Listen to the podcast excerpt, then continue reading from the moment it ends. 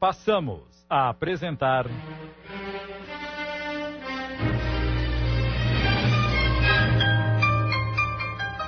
A Caminho da Redenção.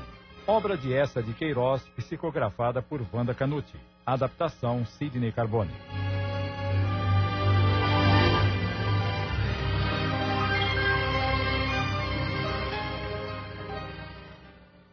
A porta se abriu e uma mulher, já idosa, a atendeu, perguntando o que ela desejava. Senhora, estamos com problemas, eu e meu irmão ali do carro. Soubemos que aqui se faz trabalhos e poderíamos obter alguma ajuda. Isso é verdade? Da parte de quem a senhora vem? Uma amiga indicou-me esta casa, dando-me o endereço. Pode chamar o seu irmão e entre. A um sinal de Leda, Paulo deixou o carro e entraram na casa. A senhora os levou a um pequeno quarto cheio de objetos e imagens próprios para a realização de seus trabalhos. Qual é a necessidade dos senhores? O que desejam resolver? Paulo, esperto, não expôs de pronto seu problema. Apenas fez-lhe algumas perguntas, acrescentando que um dos filhos precisava de ajuda. Que espécie de ajuda desejam? O que ele pretende? A senhora. A senhora consegue o que as pessoas pretendem? Depende do que. Pedimos e sempre somos atendidos. Alguns jovens desejam arrumar casamentos, outros desembaraçar negócios. E temos conseguido. Como é o seu trabalho? Oro e faço os meus pedidos e sempre tenho sido bem sucedida. E quanto devemos pagar para o que desejamos? Não cobro muito caro. Os senhores veem, preciso de velas para os pedidos e também preciso viver, mas não cobro muito. O que a senhora me diz quando uma pessoa aparece com uma dor muito forte, estranha aos médicos que nada conseguem diagnosticar e não passa com nada a menos que a pessoa deixe o lugar onde se sente mal? E ao voltar, a dor retorna até mais forte. Quem está passando por isso? É, é, é, um amigo meu. Eu pergunto por curiosidade porque ele está pensando que alguém lhe tenha feito alguma coisa para sentir-se assim. Felizmente, não é o nosso caso. E qual é o caso dos senhores? Até agora nada me disseram. A senhora não respondeu a minha pergunta. Eu nada sei sobre isso. Há pessoas que realizam esse tipo de trabalho, mas eu não saberia lhe dizer como. Uma vez contaram-me que para esse tipo de trabalho utilizam-se de instrumentos. Que instrumentos são esses? Nada posso lhe dizer a esse respeito. Não é o meu modo de trabalhar. Paulo, ouvindo-a, concluiu que ali nada havia do que precisava e, para não perder mais tempo, deixou-lhe uma quantia em dinheiro, prometendo voltar em breve. Leda compreendeu e, sem dizer nada, acompanhou.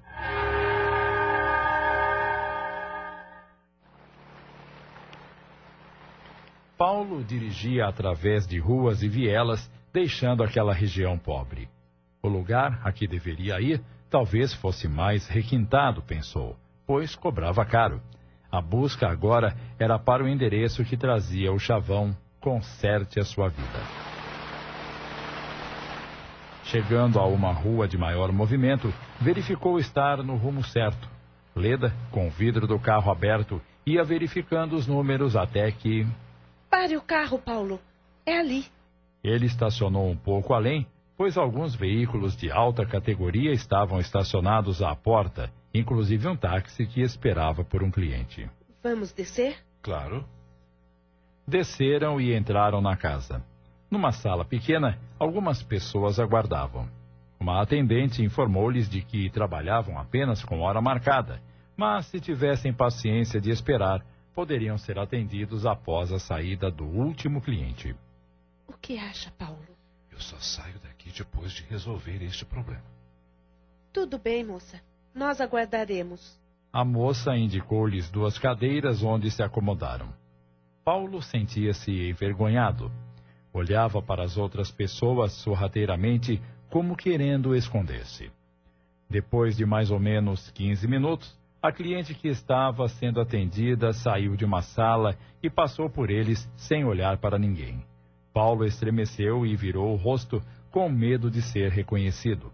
A mulher passou, tendo seu olhar em direção à porta de saída e não o viu. Leda, que a tudo observava, curiosa para ver que tipo de pessoas frequentavam tais lugares, olhou-a muito bem, mas não lhe passou despercebida a atitude de Paulo, e perguntou-lhe baixinho: Você a conhece? É ela, Leda. É ela. A outra?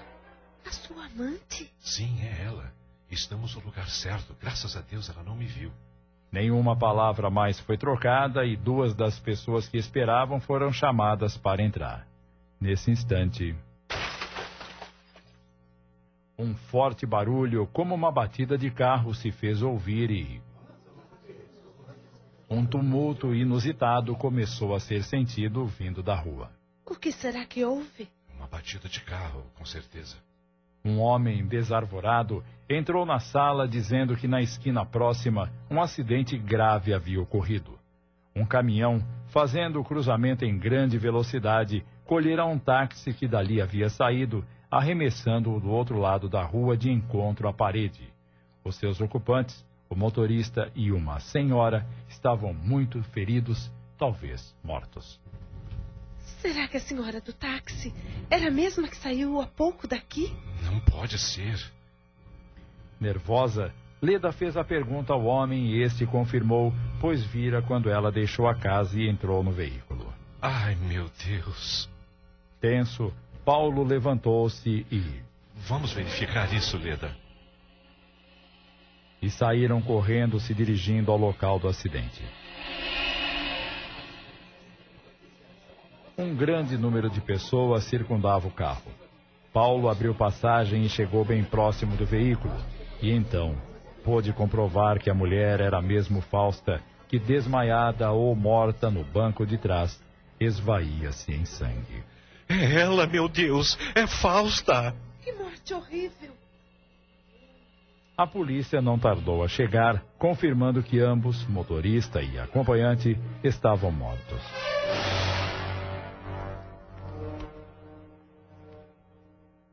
Paulo ficou desorientado. Não sabia se voltava àquela casa ou ficava na companhia de Fausta. Nem mesmo sabia se se identificava, dizendo que a conhecia. O que farei, Leda? Estou sem ação. Digo que a conheço e tomo as providências necessárias ou deixo a entregue às autoridades competentes para iniciativa? Não a deixe ao desamparo. Pelo menos sabe que é a última vez e depois estará livre de tudo isso. Nesse momento, porém, Paulo sentiu um estalo na cabeça. Meu Deus, como pude esquecer? Do que está falando? De algo terrível, Leda. Algo muito terrível que terei de enfrentar. O que é? Esqueci-me completamente das meninas. Que meninas? De que está falando? Estamos apresentando. A Caminho da Redenção. Voltamos a apresentar. A Caminho da Redenção. Adaptação de Sidney Carbone.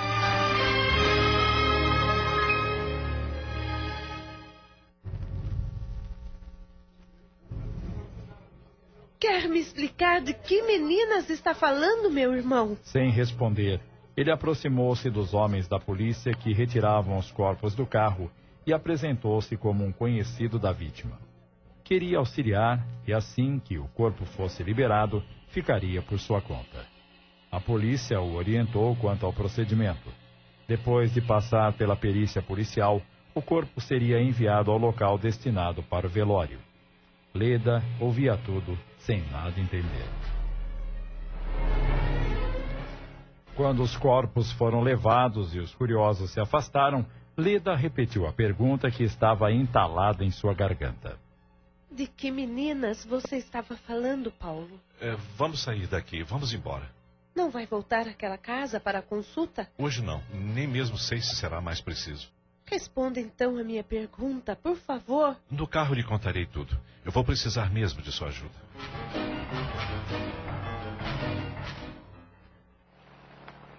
No carro, dirigindo com as mãos trêmulas e o coração apertado, Paulo abriu o jogo com a irmã. Contou-lhe das duas filhas que tinha fora do lar e que não sabia de sua verdadeira família. Leda ficou arrasada. E como conseguiu esconder das crianças que tinha esposa e mais três filhos? Eu mentia. Dizia que trabalhava fora, assim justificava minha pouca permanência ao lado delas. Ah, Paulo, Paulo. Sei que não é o momento, porém, se nada lhe havia falado ainda, não posso deixar de fazê-lo agora. Tão indignada estou. Nunca pensei que você fosse tão insensato e inconsequente. Nem sempre temos a força suficiente para resistir a certas tentações e depois somos obrigados a arcar com problemas terríveis e de difícil solução. E o que você vai fazer agora? Não sei ainda. Entretanto, devo procurar minhas filhas e contar-lhes o que houve. Elas não têm mais ninguém aqui. E como ficarão? Você terá que se responsabilizar por essas meninas. Já pensou como a Idalina vai ficar quando souber? Nada direi a ela. Já lhe causei muito sofrimento quando revelei que tive outra mulher fora do casamento. Eu não quero que ela sofra mais. Mas ela terá de saber, Paulo. Francamente, eu não queria estar em seu lugar. Eu preciso da sua ajuda. Vamos comigo procurá-las. Já devem ter voltado das aulas. O que você vai dizer a elas? A verdade. Que a mãe dela sofreu um acidente grave e perdeu a vida. Elas sofrerão muito. Certamente não sabem a mãe que têm. Além disso, são crianças e não percebem certas coisas. Mas mãe é mãe. Elas não poderão ficar sozinhas.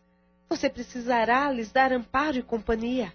Nunca pensei que tal desgraça pudesse se abater sobre a minha cabeça. São as consequências dos atos impensados. Ah, por favor, Leda, não me censure mais.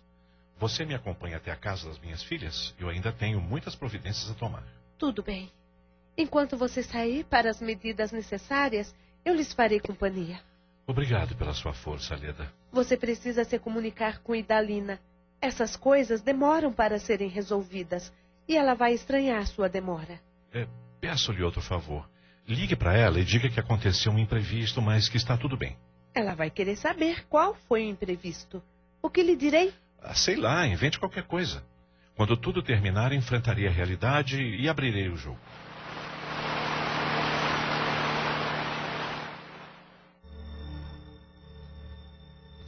Já em frente à casa de Fausta, Paulo e Leda desceram do carro. Como vai me apresentar às suas filhas? É, diria a verdade, que você é minha irmã. Não quero nem pensar no que irá acontecer depois. Vamos resolver os problemas do momento por agora. Parece que você está tentando se isolar. Recusa-se a pensar neles. Não me recuso, mas as resoluções e providências mais imediatas são tantas que me encontro aturdido. Nunca pensei que isso pudesse me acontecer. Não adianta ficarmos aqui falando à toa. Vamos entrar de uma vez. Quando Paulo e Leda entraram na sala, Celina e Célia já estavam em casa e se surpreenderam. Correram para abraçar o pai e ficaram olhando para Leda. Uh, vocês estão bem? Sim. Esperávamos mamãe e foi você quem chegou. E a empregada não está com vocês? Ela nos trouxe da escola e foi embora como faz sempre. A mamãe não deve demorar. E quando voltar, ficará muito contente de encontrá-lo. Estávamos com saudades de você. Quem é essa senhora, papai? Essa senhora é minha irmã, tia de vocês. Não sabíamos que tínhamos uma tia. Você nunca nos contou. Há outra coisa que o papai precisa contar a vocês. Ouçam. Abraçando-as e afagando seus cabelos, Paulo contou-lhes o que havia ocorrido.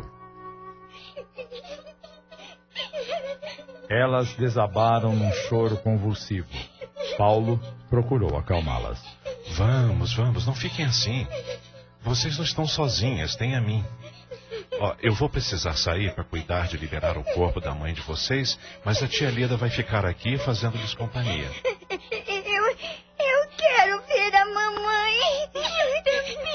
Vocês a verão. Depois que o corpo for para o velório, eu virei buscá-las. O momento era de comovente tristeza. As meninas, agarradas ao pai, não queriam deixá-lo sair. Não nos deixe sozinhas, papai. Fique com a gente. Não posso, queridas. Eu tenho que tomar muitas providências. Eu vou ficar aqui lhes fazendo companhia. Sou a tia de vocês e já as amo muito.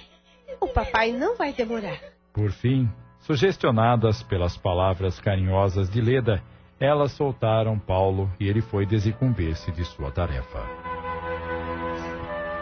Em duas horas estava de volta, encontrando-as mais calmas pelo conforto que Leda lhes transmitira. Que bom que estão mais calmas. Já podemos ir ver a mamãe? Daqui a pouco, querida. Ligou para Idalina, Leda? Sim, mas foi muito difícil mentir-lhe. Ela queria saber por que você mesmo não havia ligado para contar que imprevisto tinha acontecido. Eu tentei convencê-la de todas as formas de que estava tudo bem, mas não sei se ela acreditou. O corpo já foi liberado? Sim, e está no velório municipal. Eu vou levar as meninas. Você nos acompanha? Claro.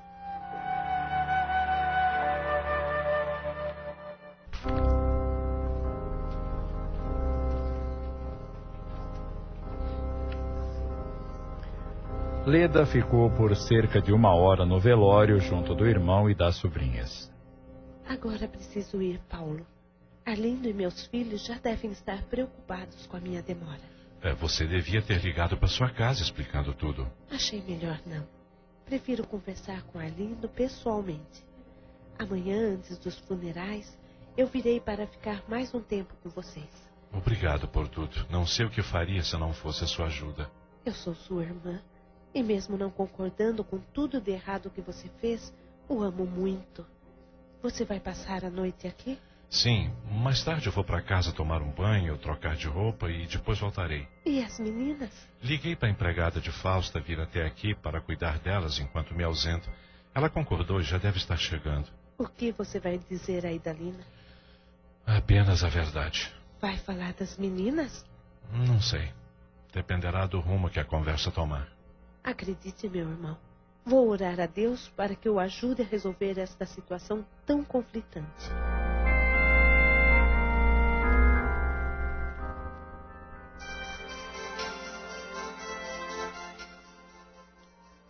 Em casa de Paulo, ninguém ainda havia jantado para esperá-lo e ficaram contentes ao vê-lo chegar. Boa noite. O que aconteceu, papai? Já passou meia hora do horário do jantar. Ficou trabalhando até agora? Esta não é a primeira vez que me atraso no horário das refeições. Pessoas de negócios nunca têm horários. Vamos nos sentar que estamos todos famintos. Eu não vou jantar. Preciso sair novamente e não posso perder muito tempo. Só vim tomar um banho e trocar de roupa. Aonde o senhor vai? Resolver um assunto importante que exige minha presença. E Dalina, me acompanhe até o quarto, por favor. Precisamos conversar.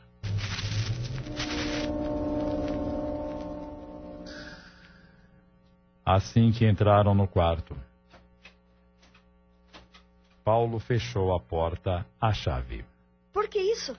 Porque não quero que ninguém nos interrompa. O que aconteceu? Não engoli o telefonema da Leda dizendo que vocês tiveram um imprevisto. Mas ela falou a verdade. Isso não importa agora. Afinal, encontrar o lugar onde sua amante fez trabalho para atormentar a nossa vida? E Dalina, aconteceu uma tragédia. Tragédia? Encontramos sim o lugar. E quando estávamos aguardando a nossa vez de ser atendidos. E ele conta-lhe da morte de Fausta e as providências que tomou em relação ao corpo, mas não teve coragem de falar sobre as meninas. Quando terminou. E você chama isso de tragédia? Ora, faça-me o favor. Isso não é tragédia. É uma bênção de Deus por ter levado criatura tão perversa.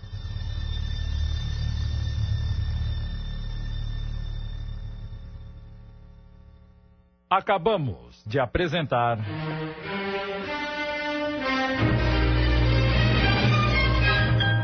A Caminho da Redenção.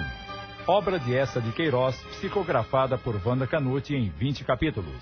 Adaptação de Sidney Carbone.